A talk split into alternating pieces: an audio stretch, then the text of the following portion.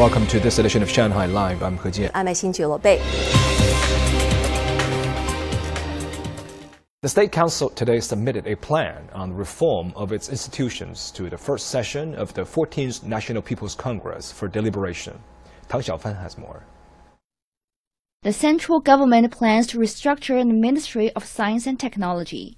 The revamped ministry will play a bigger role in mobilizing the nation to make technological breakthroughs optimizing innovation, while also coordinating science and technology with economic and social development.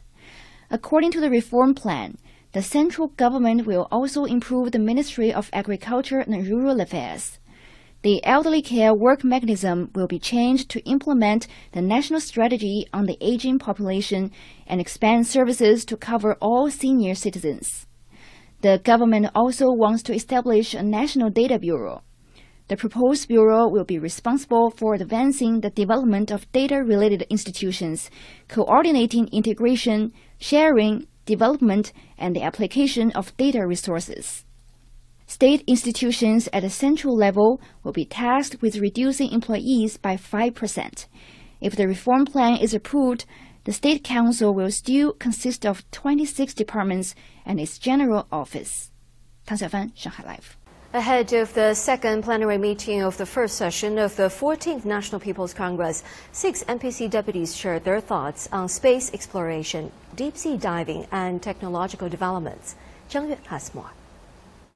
NPC Deputy Sun Zezhou, also chief designer of the Chang'e 4 spacecraft, said China is among the forerunners in the fields of lunar and Mars exploration. Over the past 20 years, I have matured thanks to the help and coordination of my predecessors. We felt that technological innovation and leap over developments are integral to the realization of our goals. We started very late, but we have to learn from those forerunners. In the meantime, we cannot simply walk copycat the journeys of others. We have to allow innovation to play an important role. Deputy Wan Buyan, director of the Marine Laboratory of Hunan University of Science and Technology, said China possesses the crucial core technologies of deep sea diving, drilling, and exploration.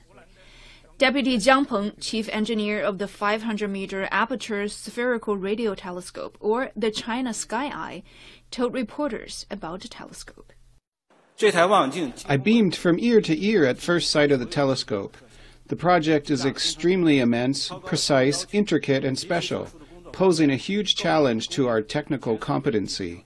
I then joined the team and have been working in a far flung mountainous region of Guizhou province for the past 14 years. Deputies also answered questions about science education and the development of semiconductors.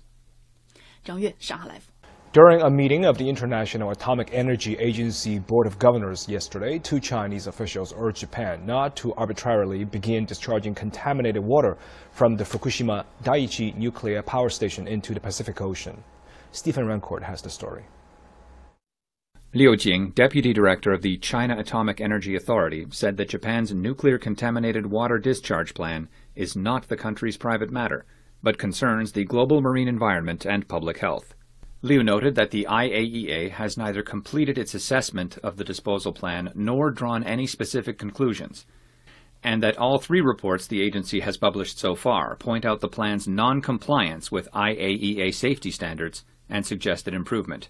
However, Japan has arbitrarily approved its own plan and expedited the construction of discharge facilities, ignoring the authoritative advice of the IAEA as well as opposition from both home and abroad.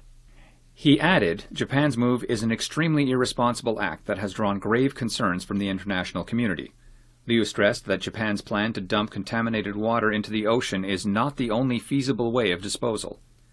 Li Song, China's permanent representative to the United Nations in Vienna, also said the disposal plan is a highly controversial issue that needs to be seriously and prudently addressed by the international community and IAEA member states. Stephen Rancourt, Shanghai Live.